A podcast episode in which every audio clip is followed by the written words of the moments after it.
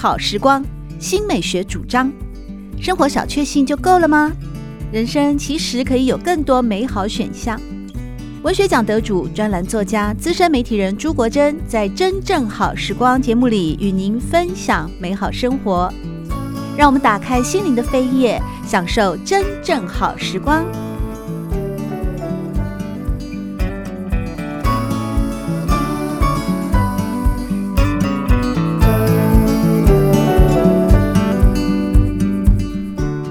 朋友们好，欢迎您再度回到《真正好时光》的节目当中，我是朱国珍。《真正好时光》每个星期六的早晨八点钟到九点钟，在汉声广播电台全国联播网播出。节目在广播频道播出之后呢，也会上传到汉声广播电台的官网。在官网当中呢，您可以搜寻经典回放的单元，同时呢，搜寻真正好时光的节目。邀请到的是建国中学的名师，也是名诗人，哈，名散文家林信杰老师。我一直觉得旅游文字哦，对我来说，旅游的这个书写其实真的很难呢，因为非常容易词穷。我看到了《慢行高雄》里面啊。那文章怎么写？他说三明街是老高雄人的美食圣地哦，啊，当然就有很多的店，包括这间意面店。这里卖的是有咬劲的盐水意面，干面里掺一撮豆芽，几片瘦肉，淋上少许酱汁，如此简单美味，令多少高雄人魂牵梦系。你们被这篇是谁写的？又被你们写到写到这样子，我就是读人类学的黄丽媛。哦对，就就这么简单几个字，就完全把意面的精神很喜欢老店、老建筑，嗯，所以常常是用人类学家的眼光是来看这一件事情的。对，那当然这也跟童年回忆有关。哦，他也是高雄人吗？他在高雄长大，哦，所以就有很多东西是他小时候吃的那个味道。那我觉得有一些店家让我。呃，心里面有一些惋惜，譬如说某一些花东的风景名胜区啊，嗯，他们的那一些所谓的老店，其实不到十年之间，味道已经有变化了。特别是要规模化生产之后，对，就变味了，对，就走味了，是百分之百赞成。但是阿万意面，他们就是那一种只此一家，没有分店的。嗯，那在三明街这个地方，我我认为啦，它呃街道巷弄非常非常小。然后长度也很短，嗯，大概不到五十公尺吧。要靠近熊中，靠近三丰中街，嗯，那它的材料来源、食材来源取得非常方便，嗯，因为它附近就是那种批发市场，所以呃，当然呃，这些的店家他们也有很多东西都是自制的。嗯，那我我特别喜欢的是高雄有很很诚恳的一种动人的特质，就是它不会骗人。真的、哦，对，就是尤其是有几条街是不会骗人的，绝对不会骗人的，没有地雷的街弄，其中一条就是三明街。哇，快点快点，听众朋友要做笔记，我还可以反复那个录音收听，我一定要把这笔记记下来。三明街的美食真的就是它数十年不变，四五十年都是那个样子，道道地地的，对，很道地。那呃，那个意面其实也很简单，嗯、就是清烫，然后拌一些油葱。啊，撒撒个呃豆苗，对，嗯，那几片瘦肉，嗯，这样就完成了。那你说有三个地方是绝对不会踩地雷，另外两个地方在哪里？一个叫大沟顶，那什么地方？在盐城区。哦，对，那盐城区是高雄最最早开发的，因为它靠近港口，嗯，所以盐城区呢，它也拥有台湾的第一家有电梯的百货公司。所以在盐城区，它几乎可以见证高雄市曾经那么光鲜亮丽、那么繁荣的城市。嗯，那它有一些建筑真的有一些呃老派的味道。那所谓的老派，其实就是在不断的呃往西洋化的那种建筑发展的过程里面，它留下了一些历史的痕迹。那高雄的大沟顶这边呢，它的那种庶民美食，我就觉得很厉害。那尤其是这这个小小的街道，它是可以从早让我们一直吃到晚的，所以大沟顶的美食啊，其实就很靠近我们当时所住的那个民宿所在地，所以我我们大概呃七点出门吃饭的话，那一直到晚上八九点才回到民宿，那这中间不断的走，不断的吃，所以我们每个人几乎都胖了大概。五公斤左右，两个礼拜胖了五公斤。对，那大沟顶那一区呢，它其实呃，我有有我很喜欢的，就是黄小虎歌手姐呃歌手黄小虎的姐妹开的五十年的杏仁茶，它很特别，它从晚上我也是杏仁杏仁茶控哎。真的非常香，它完全不加任何香精。哦，对，重要的就是不能有香精，就是不骗人的那样的味道。那它从它营业时间很特别，它从晚上营业到隔天凌晨五点。嗯、哦，这是做夜猫子的。是，所以我就觉得，呃，如果早起的话就，就就是没有办法拿那个杏仁茶来配烧饼油条。对、啊，我觉得有点可惜，只能当宵夜了，只能当宵夜。然后，但是有很厉害的。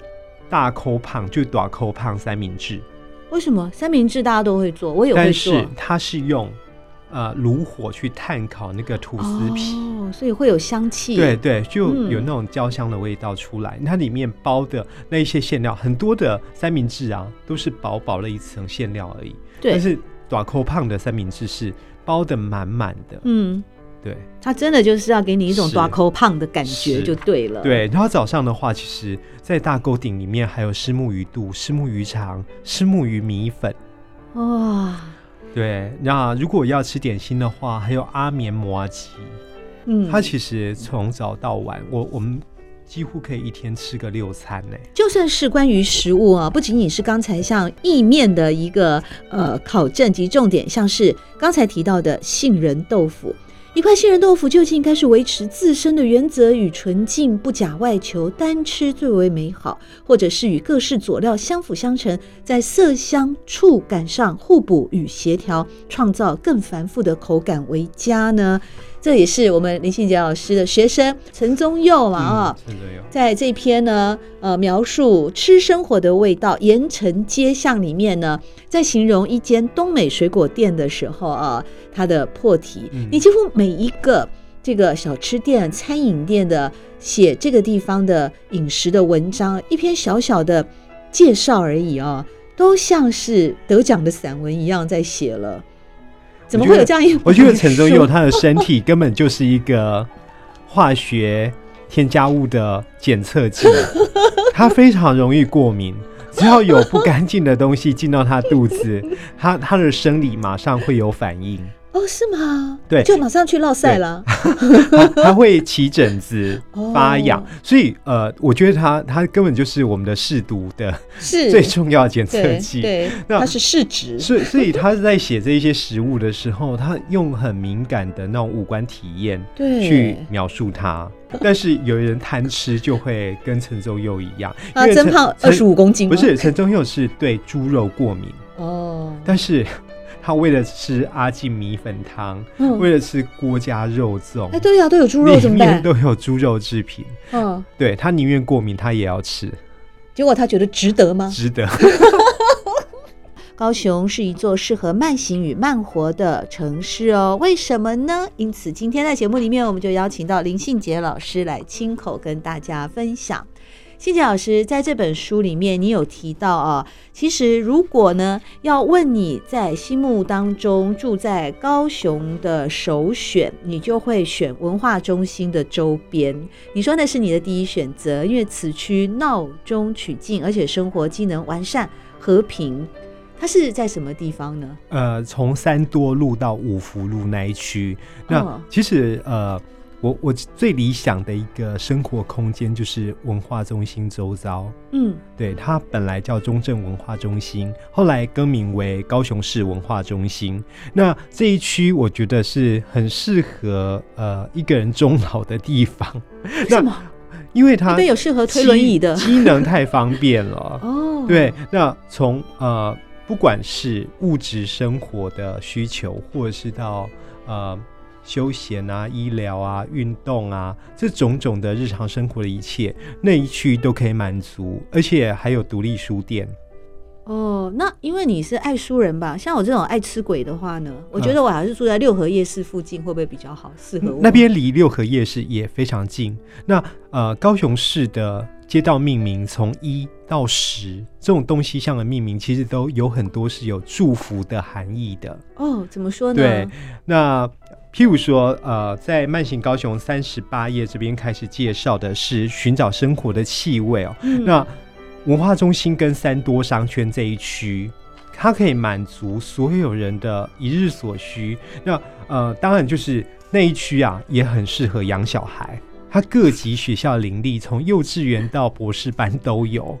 哎、欸，那会不会很贵啊？呃，我们台北人还下去还买得起吗？可以，可以，真的，就是高雄的房地产到现在为止还是六都里面算是比较亲民的。嗯、那当然这一区啊，如如果我当时有自产的话，嗯，我我应该也是可以获利不少。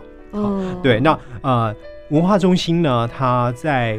大概是和平路、五福路的交界那一区，嗯，靠近高师大，所以呃，它再往南不远，好，就是就是三多商圈。那五福跟三多呃这两条路是平行的，所以高雄的街道命名，呃，棋盘式的那种命名方式，我很喜欢。对，它它比较不会让人迷路，它不会像台北的巷弄是。呃，可能跟河的那个流向有关，是弯弯曲曲的。对，那高雄就是呃，日治时期就从呃一个长远的观点来看，就是道路又大又直。对对对，这我也是。那棋盘式那种格局呢？那呃，譬如说三多跟五福，嗯、那五福呢，它是从尚书的典故来的。五福路呢？啊，一曰寿，二曰富，三曰康宁，四曰优好德，五曰考中命。那这五福的意思就是长寿。然后呢，呃，财富丰沛。康宁呢，则是身体健康无忧。然后优好德是有永啊拥有美好的修养品德。然后考中命就是一辈子可以得到善终。好有学问哦。对，那三多其实三多路啊。它取名是出自于庄子。庄子说呢，要使圣人可以富，使呃不对，使圣人可以富士，圣人可以寿，使圣人可以多男子，就是多福多寿、多子多孙之意，所以才叫三多。那这几条，我觉得不管是在路名啊，嗯嗯嗯或者是在整个生活的那种机能上面哦，包括就是。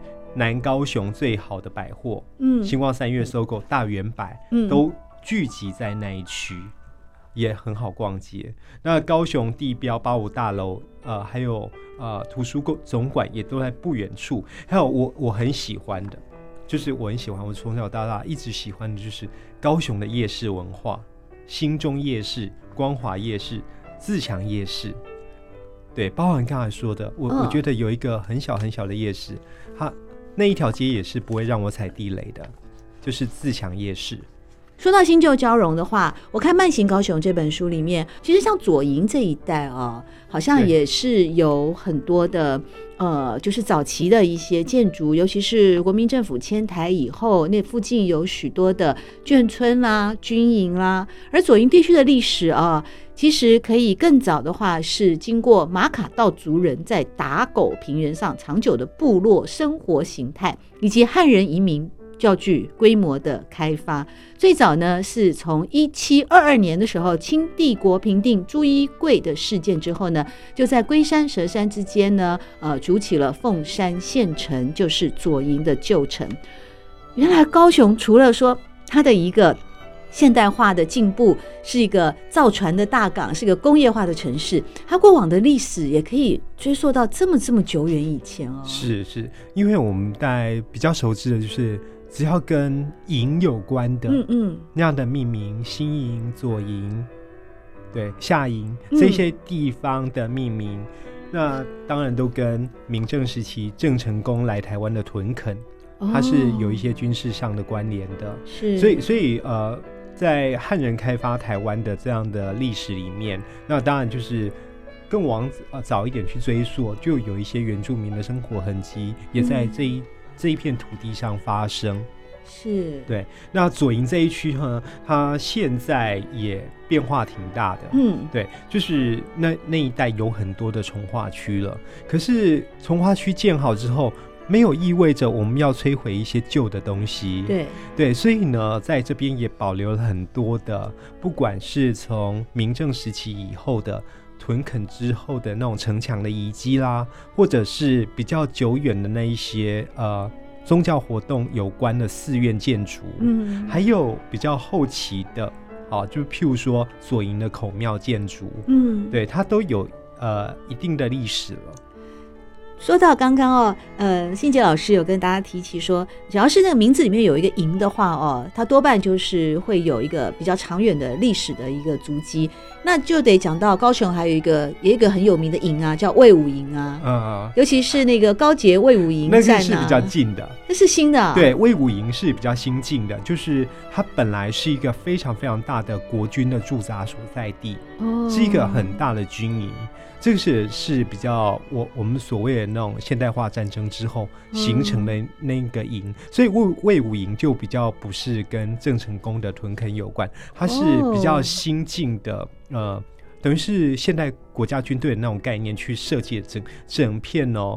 你看临近啊、呃，就是它其实是在以前旧的高雄县跟呃高雄市的交界。那二零一零县市合并了嘛？那这一块地，我就觉得，呃，我们的文化规划也也其实蛮有眼光眼光的，就是把这个旧的军营建筑改变成是一个世界上数一数二的那一种综合表演艺术的展演厅。嗯。嗯而且它有一个像大海的公园，是非常非常漂亮。这也是我我弟弟很喜欢去遛小孩的地方哦，是吗？对，然后魏武营里面的餐厅也非常非常棒，它啊、呃、所有的进驻的店家都是精挑细选过的，真的，也几乎是没有地雷的。在《慢行高雄》这本书，哎，又是另外一位年轻的作者游遵义啊，他眼中的卫武营呢，有波浪形的白色建筑，呼应着都会公园偌大的草浪树海，又像是榕榕树气根的树冠穹顶。行走在特殊设计的流线型回廊底下，即刻感受到公园一方的凉风引流，穿越建筑的廊道。太优美了。然后在书里面呢，呃，也有引用到呢，在林信杰老师过去的作品《南海路》当中啊，有提到过，有一次他乘车经过港边靠近码头的时候，计程车的问将说：“有真爱才有光荣。”也因此呢，呃，这个陈宗佑也是《慢行高雄》的作者之一，他就认为搭乘轻轨游历这座港都。全然明白了那位问讲所言不虚，湛蓝的海与晴天，风中有爱缓解白日的预热。夏夜港边灯火灿烂，我看见值得众人骄傲的光景。再次感谢林信杰老师来和我们分享《慢行高雄》，谢谢信杰，谢谢大家。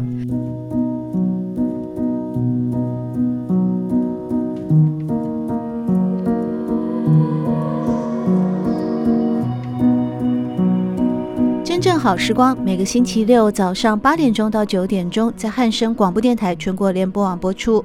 节目在广播频道播出之后，也会上传到汉声广播电台的官网。在官网当中，您可以在经典回放的单元里搜寻“真正好时光”，随时收听到国珍为各位制作的精彩内容。喜欢朱国珍制作主持的《真正好时光》，欢迎您订阅、分享或留言。随时保持互动，一起共享美好生活。